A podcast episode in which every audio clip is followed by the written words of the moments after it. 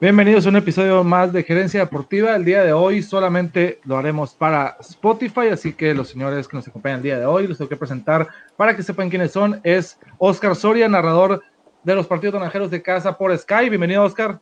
Hola, ¿qué tal? Qué gusto saludarlos. Igualmente, Oscar, y también nos acompaña el narrador de los naranjeros por Naranjeros Radio, también juego de casa y de visita. Samuel, bienvenido. ¿Qué tal, Alan, Oscar? Saludos, saludos para todos.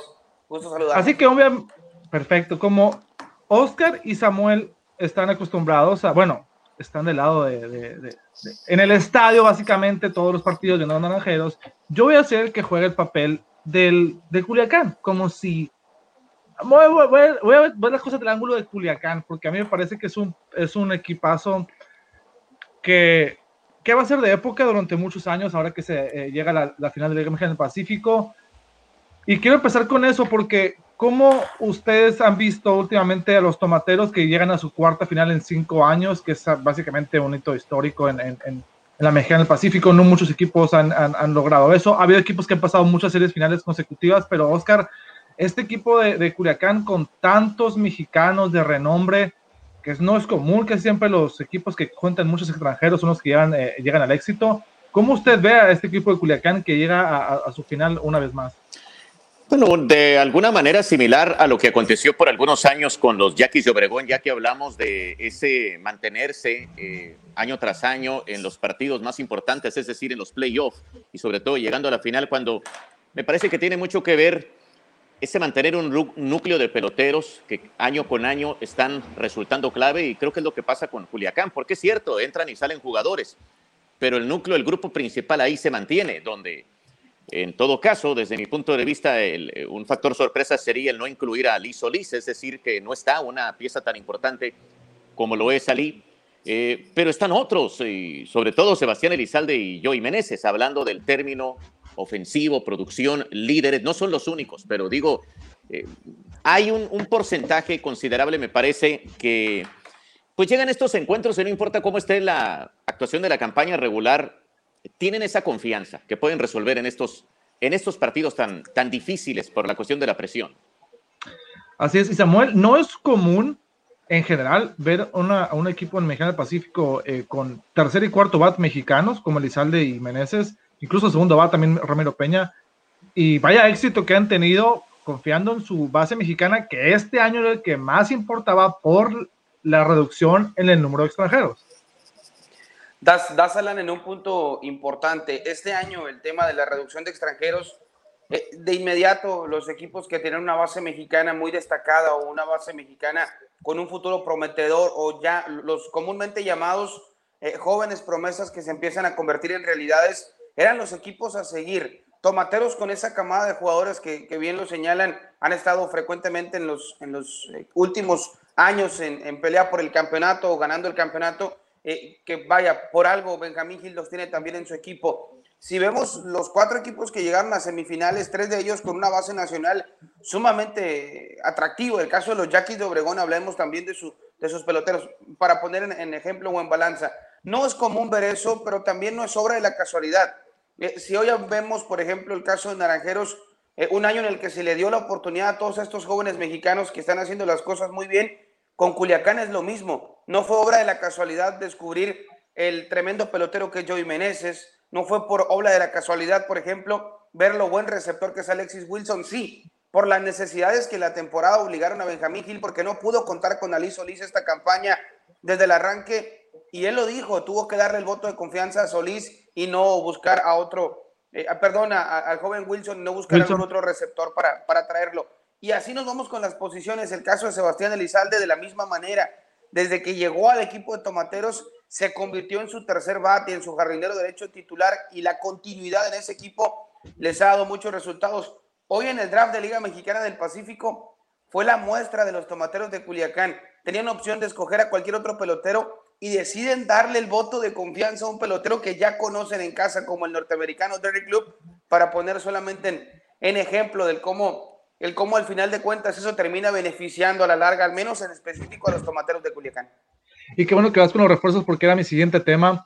Um, las dudas de los refuerzos siempre empiezan. A mí en lo personal los refuerzos no es algo que, que, que, me guste por el aspecto en que me gusta que, sea más un equipo, pero entiendo la situación del espectáculo, la razón principal que es llevar a los jugadores, eh, los mejores jugadores de cada liga en ritmo para la Serie Caribe, pero lo que me gusta a mí de los refuerzos, el efecto que causa, que es básicamente un efecto secundario, pero que importa, es el tema de conversación que se crea entre la afición, porque ni siquiera cae el tercer out ayer y la gente en la novena entrada, menos en los grupos de amigos y familia que tengo yo, y seguro que ustedes, bueno, no están trabajando, no, no están a gusto moviendo el partido como uno, pero, pero es un tema de conversación inmediato de, ok, y que me agarra refuerzos. No es quién sí o quién va a ser el que el pitcher juego uno, es quiénes van a agarrar refuerzos. Si te esperas el mediodía el otro día, y es quienes, quien lo agarraron, porque a él, porque al otro.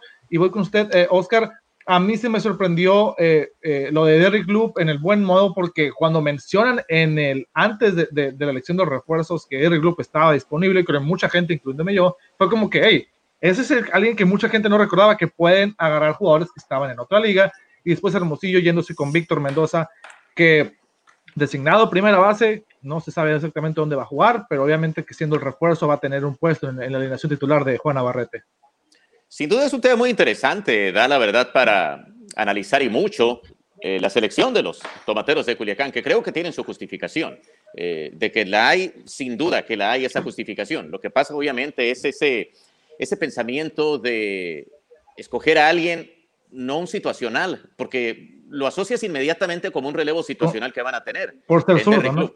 Que, que, lo, que lo quieres para un bateador y es lo interesante aquí, de alguna manera, cómo entra esto de la regla que tanta confusión a lo mejor causó al inicio de la campaña por lo que se venía de la temporada de ligas mayores, de que si el Liga Mexicana del Pacífico iba a ser eh, también obligar al relevista a enfrentar a tres bateadores y no fue así. Eh, que, el, relevo podía enfrentar a uno e irse. Eh, al inicio, Alan Samuel causó, creo, alguna confusión eso de si, por lo que habíamos visto en ligas mayores, el cambio de la regla. Entonces, qué curioso cómo es producto también del no cambiar esa regla en Liga Mexicana del Pacífico, de mantenerse con poder enfrentar a un enemigo. Pero también nos lleva a ese punto de lo interesante en lo que es el béisbol en la actualidad o lo que se convirtió recientemente de un relevo situacional. Eh, la, regla lo alejó y por ahí asociamos mucho a Oliver Pérez. ¿Cómo le va a hacer Oliver Pérez ahora que tiene que enfrentar a más de un enemigo? Fíjate lo interesante que nos arroja este draft de refuerzos de la Liga Mexicana del Pacífico con lo que hace Culiacán de que ve un valor enorme en un pelotero que le va a conseguir un solo out.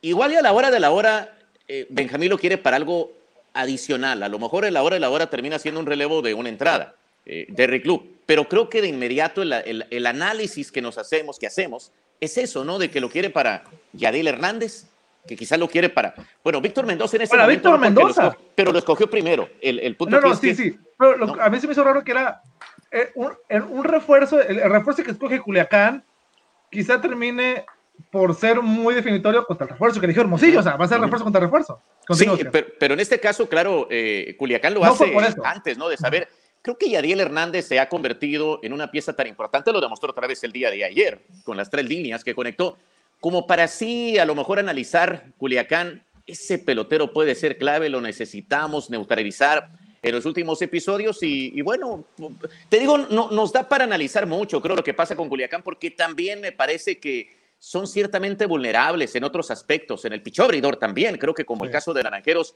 no hubiera extrañado que tomaran a un abridor o para reforzarse o para hacer un ajuste, veto a saber.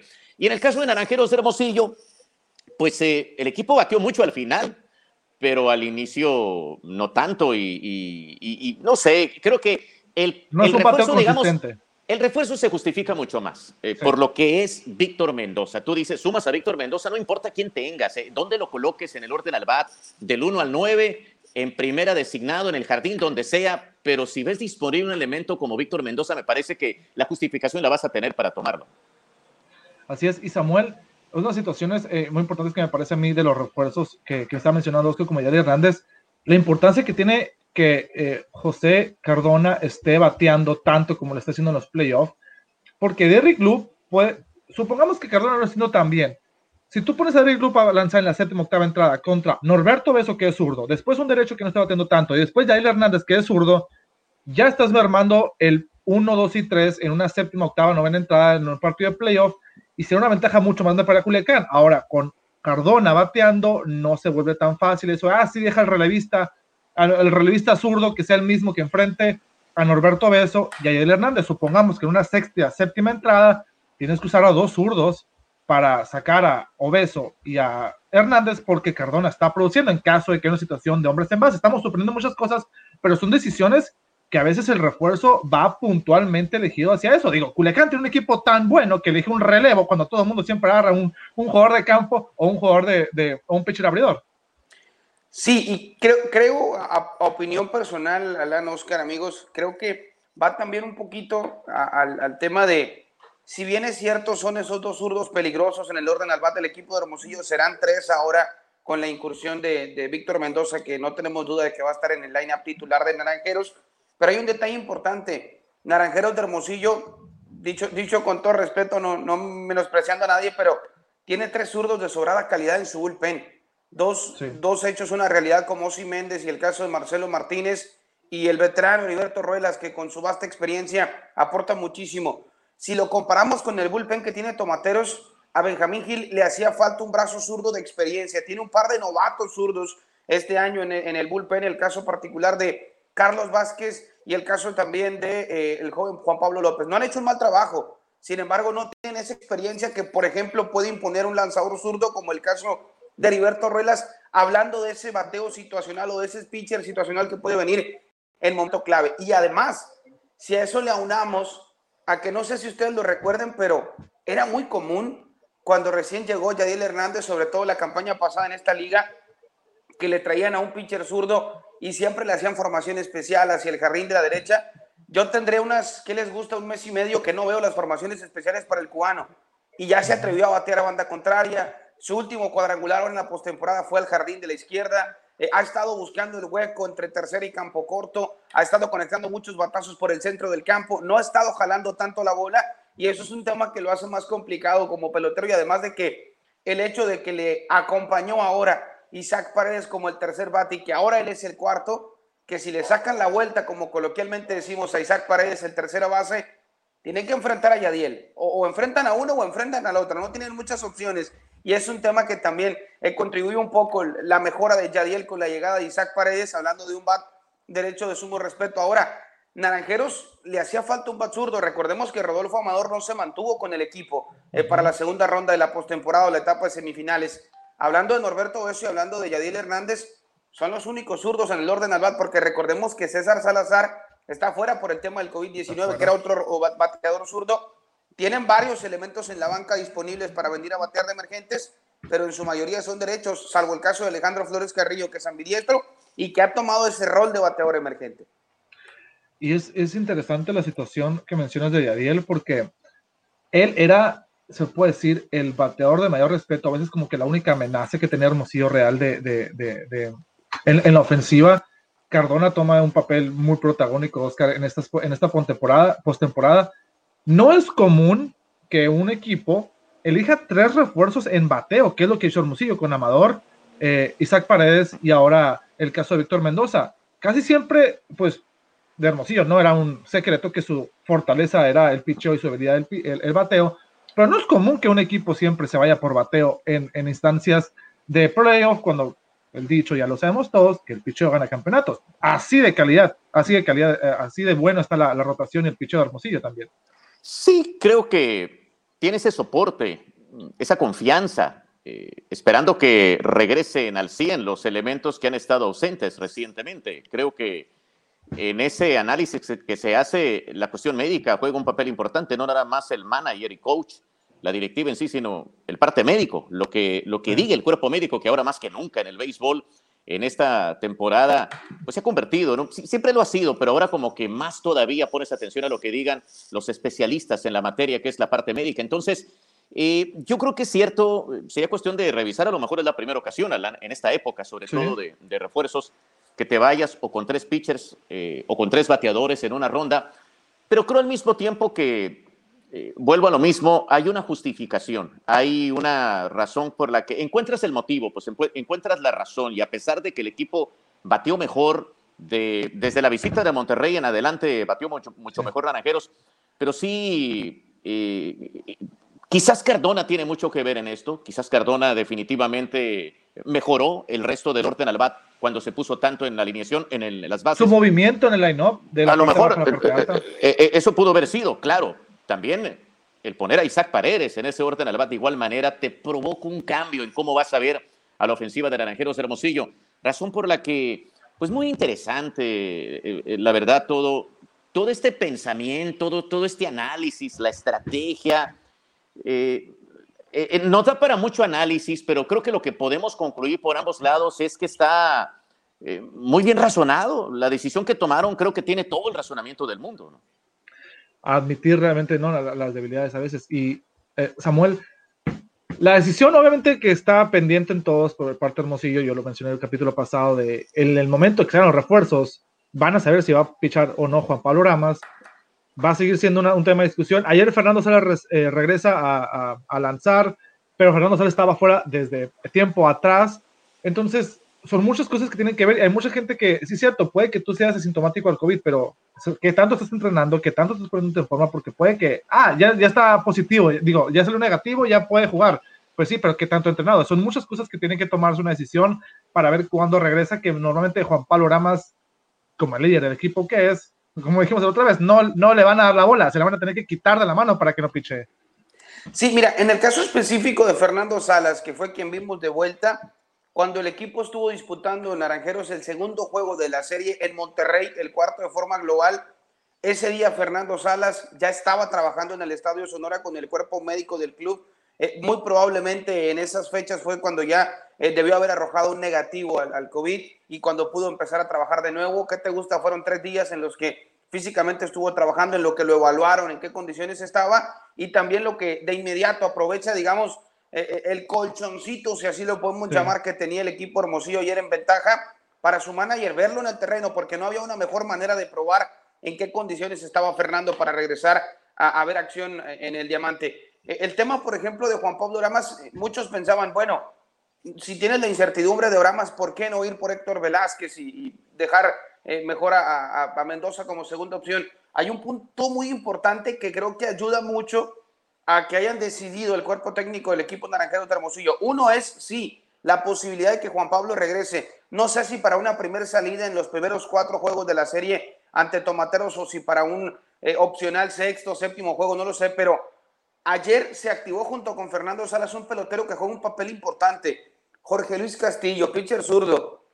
Lo menciono ¿por qué? porque si recuerdan el juego número 5 de la serie en Monterrey, Juan Navarrete y su cuerpo técnico tuvo que improvisar, llamémoslo de esa manera, a, los abridores o, utilizar eh, jóvenes de relevo para, para iniciar el juego. El caso de José Miguel Ramírez Palomo, José Cerda, Adrián Rodríguez, con el regreso al roster de un pelotero como Jorge Luis Castillo, que puede ser un, si te gusta, quinto, sexto abridor o un abridor comodín, un relevo largo, eh, gana mucho el equipo Hermosillo con un pelotero de esas características para, en un hipotético caso en el que no pueda estar de vuelta, repito, para lo mejor un juego dos o tres de la serie Juan Pablo, pero sí, sí poder tener ese, digamos, as bajo la manga de que puedes contar con un elemento de mucha experiencia como Jorge Luis. Ahora, si también se recupera Juan Pablo, Juan Navarrete y su cuerpo técnico van a estar más que contentos con tener ese par de zurdos que son además, además de muy experimentados, siempre muy efectivos problemas de primer mundo, ¿no, Oscar? Sí. Que tanto, nunca se puede tener tanto picheo, como dirían.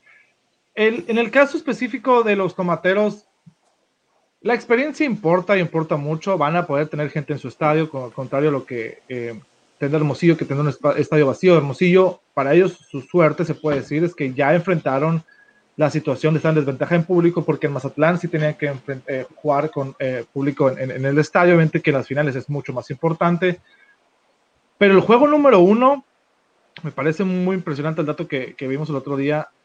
11 ganados, 0 perdidos en el juego número uno de la serie de Benjamín Gil como manager de los tomateros. No es poca cosa, cuando sabemos que aunque son serie 7 juegos, el, siempre el primer juego marca la pauta. Es un equipo muy experimentado, y pero que no se espera a, que a estar en problemas para sacar esa experiencia, Oscar. Simplemente saben eh, que el juego uno es a veces lo que les va al campeonato creo, que no extraña. otro equipo. Creo que no extraña, la verdad ha demostrado ser muy capaz, eh, sin duda. Eh, está convirtiéndose en uno de los grandes managers en la historia de este circuito, lo está consiguiendo con estos resultados, lo difícil que es tener una postemporada tan larga donde cualquier equipo te puede sacar, eh, porque las series cortas las gana cualquiera. Pero sí es un punto muy importante que, que vale la pena profundizar también esa habilidad para pegar primero, para eh, analizar inmediatamente al rival y, evitar el, que te analicen a ti de una manera para, para ser vulnerable. Eh, sí creo, vuelvo al, punto, sobre todo en estos partidos recientes, en estos años recientes de la experiencia que ha sumado Tomateros de Culiacán, lo que puede influir para, pues para ganar esa parte de la batalla, de, no sé, lenguaje corporal, si tú quieres, la seguridad que muestras en un partido, eh, para que no te ganen de esa manera. Ese es sin duda algo que va a ponerse en la conversación, sin duda, en lo que es ese, ese partido primero. Otro detalle, casi estoy seguro, tendría que confirmar, pero casi estoy seguro que de las finales que han tenido eh, Tomateros y Naranjeros, el que ha ganado el primer partido ha ganado la serie por el campeonato. Es decir, juega, juega ese primer encuentro, igual y siempre hay una primera vez. y en esta ocasión eh, pierde el primer juego eh, Benjamín Gil y no necesariamente el que gane el primer encuentro se convierte en el campeón, pero sí a lo mejor se va a prestar para ese aspecto de eh, detalles tan interesantes que nos fascina también, ¿no? Las referencias, el resultado del primer encuentro por lo que ha significado. Así es, y ya para terminar, eh, dejamos un poco el lado actual, nos vamos un poco el lado histórico, en una gran escala de lo que es. Para cualquier liga del mundo que los equipos con más campeonatos se enfrenten a una final, cosa que no pasaba en esta liga desde la 96, 97, increíble que pasaran dos décadas sin que Culiacán y Hermosillo se enfrentaran a final. Lo hicieron la por primera vez en el 79-80 con Hermosillo ganando 4-2. Bueno, de hecho, para terminar rápido, todas las series entre Hermosillo y Culiacán en finales han terminado en seis partidos. Hermosillo ganó en el 80, Culiacán 83, 95 para Hermosillo y en el 97 para los tomateros de Culiacán, que hoy leí en Twitter que ese campeonato del 97 lo ganaron para ser bicampeones y un año antes le, un año antes le habían ganado a Mazatlán cosa que está pasando esta vez. El año pasado le ganan a Mazatlán en la final y esta vez buscan el bicampeonato contra los naranjeros. Y hablando de seis juegos, todas las series de, esa postemporada han terminado en seis juegos, que habla una vez más de la competitividad que tiene esta liga. Samuel, a nosotros, bueno, a, menos a mí, yo no tengo memoria tal cual de una de haber presenciado una eh, final entre tomateros y, y, Naranjeros, obviamente, siempre que enfrentan, a mí me ha tocado contra tres contra Mazatlán y una contra Navojoa. Se vive un aspecto diferente, pero si es una, es un plus extra enfrentar a los tomateros en, una final. Nosotros que no nos ha tocado la suerte de experimentarla tal cual. Sin duda alguna, el hecho de que sea un, un juego entre estas dos organizaciones, un juego simple de campaña regular, se vive distinto. Y no lo decimos solamente nosotros ni los mismos aficionados, ellos mismos en el terreno de juego. Ahora, si, a eso le vamos a incluir varios detalles importantes que en específico esta final la van a hacer más atractiva. Simplemente el año pasado se dio un cambio entre estos dos equipos de peloteros importantes.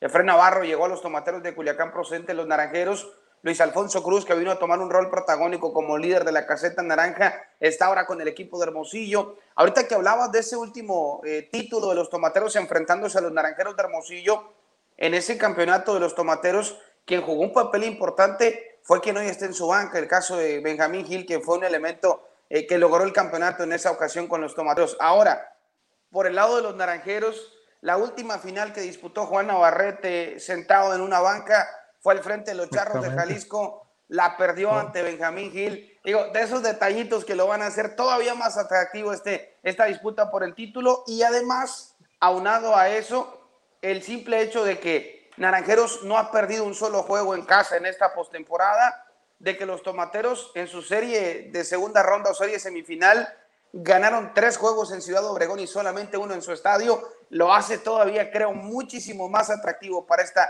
para esta etapa de, la serie por el título, la serie titular de la Liga Mexicana del Pacífico. Así es, y Oscar, háblanos, eh, un poquito de, de esos años de los noventas, de la diferencia para la gente en Hermosillo y en la liga en general de que sea una final de, tomateros contra naranjeros.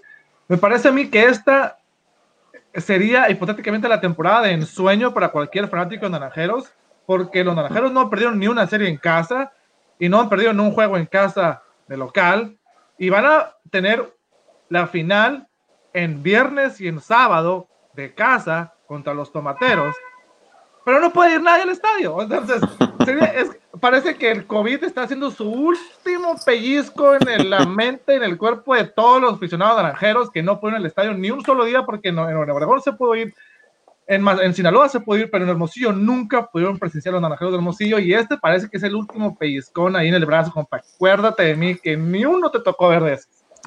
Sí, la verdad que duele y mucho esto que está pasando, el, el, el imaginarte que pudiera estar ocurriendo. Eh, cada que ya habría fila de Cuando salgo del estadio, veo ahí la explanada principal, ¿no? Y digo, ¿cómo estaría esto? ¿Cómo estaría? ¿Cómo estaría esto con, con afición, con esta manera que está jugando? Creo que eh, han atrapado a muchos aficionados, eh, los naranjeros, eh, aquí en la capital sororense, en la presente campaña. Una forma fabulosa de jugar, no sé. Han hecho un gran trabajo, la verdad, la, la manera como han estado jugando. Eh, que, lo siente yo creo que cualquier, aficionado. Eh, evidentemente hay ciertas diferencias con lo que acontecía en los noventas, sin querer decir que haya bajado tanto la rivalidad. Lo que pasa es que en esos noventas estaba en el tope la rivalidad entre Culiacán y Hermosillo, difícilmente volverá. Eh, para empezar, las dos organizaciones que captaban el, principal talento que había en ligas mayores, la mayor el mayor porcentaje de talento en ligas mayores nacional que había en ese momento y que había mucho, había muchos representantes de, México en ligas mayores, más de 20 llegó a ver por esas campañas, eh, estaban concentrados en esos eh, equipos un buen porcentaje, entonces estaba en el aspecto deportivo, en, lo que es liga mayoristas, que conste que no necesariamente quiere decir que es la máxima calidad en el campo, por todo lo que hemos hablado en tantas ocasiones de que eh, una cosa es como estás en el verano y otra cosa es como estás en el invierno, ¿no? que no necesariamente estás en tu mejor momento. Pero el, punto de la mercadotecnia, fabuloso. Pero es que fue eh, esa última final, Alan, Samuel, fue justamente la del volado famoso, la de la, disputa por la Serie del Caribe. Por eso te digo, la rivalidad estaba en su punto máximo.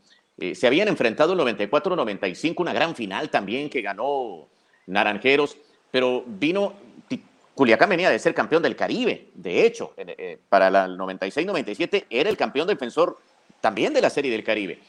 Y habiendo ganado el, la sede en ese famoso volado, los naranjeros para organizar la Serie del Caribe, mira que Culiacán estaba haciendo un tremendo esfuerzo en la remodelación del estadio Ángel Flores, lo levantaron fabulosamente venían de ser campeones del Caribe, tenían todo a su favor para recibir la sede y que te la ganen en un volado. Imagínate cómo estuvo en aquella ocasión. Yo recuerdo haber estado, eh, me tocó cubrir aquella final, me tocó transmitirla eh, en aquel entonces y recuerdo haber estado en Culiacán, vi pancartas que decía, aquí no va a ganar el que gane el volado, algo así, detalles de, ah, ese tipo, ¿no? Y como recuerdas con Benjamín Gil decidiendo, eh, si mal no recuerdo, entró de emergente, es decir, eh, hasta ni siquiera estaba de titular. ¿Cómo, cómo de alguna manera ves a, un Benjamín Gil dando esas oportunidades? Por ejemplo, ahora al, joven hermosillense Francisco Lugo, que les dio un gran slam muy valioso en, esta postemporada. En aquel entonces recuerdo, había, lo habían banqueado. Por alguna razón, tengo idea que entró de emergente en aquel encuentro y definió. Digo por aquello de cuando como pelotero vives momentos amargos, vives momentos difíciles pero un manager te da la confianza y se te quedará grabado que dices, yo sé ahora como manager cómo tratar esos puntos tan difíciles para el pelotero. Bueno, total que la rivalidad está en su punto máximo, siempre ha habido esa buena rivalidad, pero pues es el momento para es, el momento para recuperarla, ¿no? ¿no? digo que se haya perdido, no digo que se haya perdido. Lo que pasa es que en aquel entonces, imagínate que hasta un volado influya en una decisión tan importante. Todas las rivalidades son importantes, pero cuando se acentúan en fases de eliminación es cuando más se siente, así como cuando en el 2018 se enfrenta a Boston y los Yankees por primera vez en 14 años en playoff. Se decía, la rivalidad no está como en el 2000-2004 cuando se enfrentaban seguido en temporada, pero sigue la rivalidad estando y pues termina Boston eliminando a los Yankees en Nueva York cantándole la canción de Frank Sinatra en su propio vestidor casi casi. Lo mismo está pasando con Hermosillo, tienen muchos enfrentarse en playoff. La última vez que eh, ocurrió, Hermosillo le gana la serie a Culiacán pero el que ríe lo último ríe mucho mejor y todos están carcajeando los tomateros porque pasan como mejor perdedor y terminan siendo campeones todavía. Ese juego 7 que ganó Hermosillo en Culiacán. Entonces, importa que se enfrenten otra vez, pero sí es una situación muy importante para los, para los, para los equipos, eh, los naranjeros sobre todo, y los tomateros, que ellos son los equipos más campeones Y si nos vamos a finales, son equipos que muy rara vez pierden finales, que casi siempre que pasa una final las ganan. Por eso tienen las que tienen, Samuel. Sí, si no mal recuerdo, en el caso específico de Naranjeros, desde el 2000 lo pierden una final. De las, de las últimas que han disputado, han ganado el, las últimas que han tenido en disputa. Me quedo con un detalle que menciona, que menciona Oscar, que creo que embona perfectamente con lo que son estos dos equipos, en lo particular, Naranjeros y Tomateros. Tienen un par de aficiones que están acostumbradas a tener equipos ganadores en el terreno y que a su vez de igual manera exigen muchísimo porque quieren que su equipo salga al terreno todos los días a conseguir buenos resultados, como todos o la mayoría, pero el estar acostumbrados sin duda a tener esos equipos que, frecuentemente están disputando finales o, o simplemente ganando campeonatos y, y, por ello son los uno y dos en esa, en esa tesitura. Pero un detalle particular es, en específico, es muy similar el estilo de juego de Navarrete y el de Benjamín en cuanto a tocar la pelota, poner a correr a sus elementos. El caso, por ejemplo, de Tomateros de Culiacán, el tener eh, a Sebastián Elizalde como su bujía ofensiva, que es un ex naranjero, el caso de los naranjeros de tener a Luis Alfonso Cruz como uno de sus líderes en la caseta y que es un ex tomatero de Culiacán que conoce bien ese plantel. Y me quedo con un último detalle, el tema de la confianza que estos dos managers en lo específico le dan a sus peloteros. Recuerdo muy bien el año pasado, la, final en donde eh, ratifica, por ejemplo, Anthony Vázquez, cuando muchos no esperaban que Vázquez estuviese para ese juego 7 eh, de parte de Benjamín Gil. El caso de, de Juan Navarrete en esta postemporada, su equipo no estaba bateando y él no movía su lineup porque estaba seguro que sus muchachos iban a terminar bateando y vaya la forma en la que le han respondido en estos últimos encuentros para llegar, para llegar a la gran final. Ahora, interesante, de inmediato, para tratar de alimentar esa confianza de la que hablamos, hoy mismo Benjamín Gil le pregunta quién va para el viernes y él dice, no sé los demás, pero el viernes va el nicaragüense Juan Carlos Ramírez. De esos detalles interesantes de decir, yo doy el primer paso, que mi pelotero de aquí el viernes vaya tomando confianza de que él es el responsable del juego 1. Interesante será también la postura de Juan Navarrete y los naranjeros para lo que será el primer juego de la gran final. Así es, clase de problemas que tienen Juan Carlos Ramírez y después, muy probablemente Manny Barrera, una rotación espectacular que tienen los tomateros. Ya para terminar, les voy a hacer dos preguntas que vienen, que solamente ustedes me pueden, bueno, no solamente ustedes, pero ustedes son las pocas personas que me pueden contestar.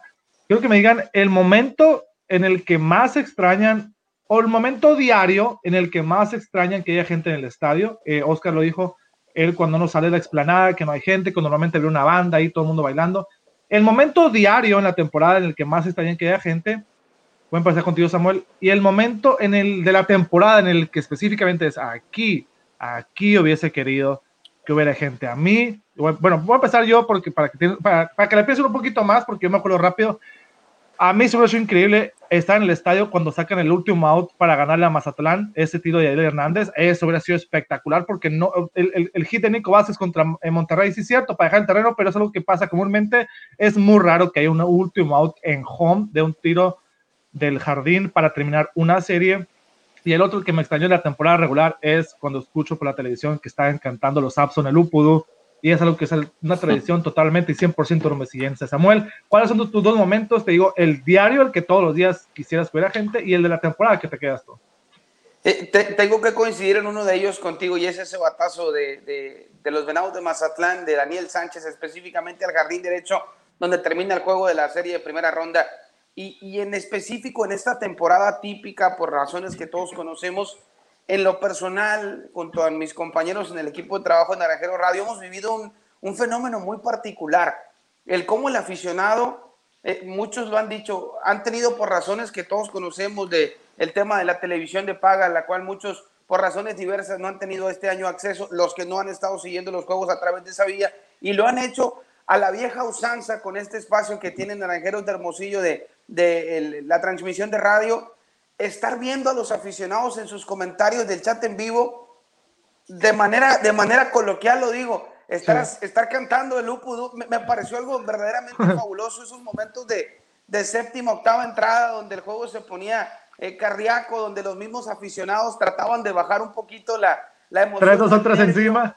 Eh, digo, de, de, esas cosas tan especiales que ha traído esta temporada de la Liga Mexicana del Pacífico y, donde también a mí me tiene verdaderamente sorprendido. Si bien es cierto, sabemos que hay muchos, muchos seguidores del béisbol en otras latitudes lejanas a la Liga Mexicana del Pacífico, que era uno de los objetivos ahora con el tema de, de una empresa como Sky que llegó a difundir un poco más, más allá de, lo, de donde estábamos acostumbrados a que llegase el béisbol de la Mexicana del Pacífico, pero saber de aficionados que prácticamente en lugares donde no nos imaginamos, desde Sudamérica hasta en, diferentes países en, el continente europeo, zonas sumamente lejanas, saber de aficionados que noche a noche se tenían que desvelar siguiendo a su equipo, hoy con el tema de, de, la, de la tecnología, el tema de las redes sociales, el tema de, de lo que ha venido a revolucionar también hoy en día el béisbol claramente será una de las, de las finales más seguidas. Yo estando en Boston a veces me siento cerquita comparado con gente que a veces que ves que en Asia, que en Europa, que en quién sabe dónde estén buscando a deshoras, porque a veces son las 8 de la mañana ya buscando las finales o los playoffs y en esta ocasión la final de Tomateros contra Naranjeros no va a ser la excepción. Y Oscar ya para terminar sus dos momentos eh, de la temporada sin gente en el estadio. No, igual, eh, ese tiro de Yadiel Hernández a home, eh, el, out que se marca inmediatamente, la celebración de, Julián, de Julián cuando saca el corredor, y luego todavía hubiera venido otro grito espectacular cuando la confirmación, ¿no? O sea, hubiera sido una doble celebración en ese, en ese momento. Creo que es el, sí, espectacular por lo poco que ves ese tipo de finales. Coincido, el final con el hit de Nico Vázquez es espectacular, definitivamente pero eso lo vemos más seguido. Incluso Yadiel acabó un encuentro con un batazo por la intermedia, también dejaron en el campo en otra ocasión a Mazatlán. Es fabuloso dejar en el campo al rival, pero si lo acabas el juego como lo hizo en esa ocasión con un out and home, 1 a 0, coincido que eso hubiera sido el, momento máximo. Y pues, eh, insisto, ese, es impresionante ese, esa imagen del acceso principal del estadio, la entrada de, detrás de home cuando un juego de postemporada con ese mar de gente, cómo se divierte, cómo lo disfruta, es más, aunque pierdan. Entonces, en este caso, como han estado ganando, porque han sido sobre todo juegos cerrados, no ha habido ningún partido cómodo, ningún juego tranquilo. El de ayer parecía que iba a ser el más tranquilo. Y de repente se puso tan complicado que hubiera provocado tantos nervios Peor tantito que no haya gente, puros juegos buenos y ni así. Ganan todos los juegos y se ponen buenos y no hay gente. Tiene que ser esos. Y bueno, eh, en momentos eh, durante el juego hay, hay muchos. Eh, la verdad que la, la actuación de la afición en un estadio de Liga Mexicana del Pacífico, o en este caso el que me toca ver tan seguido, que es el Estadio Sonora, es fabulosa. Le ponen un ingrediente los aficionados mismos a un juego de béisbol que en lo personal hay veces que trato de concentrarme al máximo con lo que pasa en el campo de juego, porque tengo la pantalla gigante, eh, eh, la, tengo de frente. Y, tienen unas ocurrencias los aficionados. Por ejemplo, al, menos eh, sí están, mientras están calentando, mientras estamos en corte comercial, está la cámara del beso, que la cámara del beso es también muy ocurrente, la, la, la afición. Y así, así me puedo ir, la verdad, por... La afición y el camarógrafo que a veces apunta ahí a gente ¿Cómo se extraña? ¿Cómo se extraña? Insisto, es, eh, tienen un ingenio, una creatividad los aficionados que, que forman parte importante de ese entretenimiento. El, el día de, de, Halloween es fabuloso. Es el, yo creo que es de los mejores que hay en toda la temporada. Aunque no te toque el Halloween esa fecha, en casa el Día de Brujas, haz lo posible por, por organizarlo, por hacerlo antes o después de esa fecha, que es, eh, es una creatividad tremenda de los aficionados. Así es, bueno, pues así es como terminamos esta edición de Gerencia Deportiva. Muchísimas gracias a los dos y éxito en esta, en esta final, porque, porque no es, eh, sí, lo voy a decir, no les tengo un día de la buena, les tengo un día de la mala y no existe la día de la buena para mí. Porque es, es, realmente para mucha gente, es para Samuel, estoy seguro que va a ser así. Eh, eh, Oscar ya tiene varias temporadas. Siempre solo que los nervios son algo que nunca está, pero narrar una final siempre tiene un sabor extra y yo creo que te levantas ese primer día, estás pensando exactamente cómo voy a empezar a hablar los primeros tres minutos, no la vayas a calabacear porque va a una final, tomate una... Se siente y yo sido mucho éxito. Samuel, muchísimas gracias y que te quede muy bien. No, pues muchas gracias por la invitación. Personalmente es la primera que nos toca eh, trabajando en el Club Naranjero de Hermosillo. Que sea una buena final, me quedo solamente con eso. Perfecto. Y Oscar, también muchísimas gracias. Para, para Samuel, dígale algo a Samuel para que no se relaje, su primera final. Los nervios los tiene todo el mundo, no pasa. No se preocupe porque la vaciar, porque la vas a calabacear, sea como sea, no sé. No, ese, ese, la verdad, pues un sueño hecho realidad para muchos, yo creo, este tipo de, de finales, tanto aficionado que pues no le ha tocado ver, como dice Samuel en su caso, trabajar en muchos aficionados que han visto primera, segunda etapa de playoff pero no este tipo de partidos en una gran final, por lo que pues a disfrutarla y sí, ojalá sea mínimo de seis encuentros, que debe ser pero de repente te dan ciertas sorpresas uno u otro equipo. Ojalá mínimo de seis encuentros, ojalá de siete partidos y que sean excelentes encuentros como, como la mayoría en esta postemporada. Así es. Bueno, pues muchísimas gracias, señores. Samuel, Oscar, nos vemos a la próxima y que les te vaya muy bien. Gracias.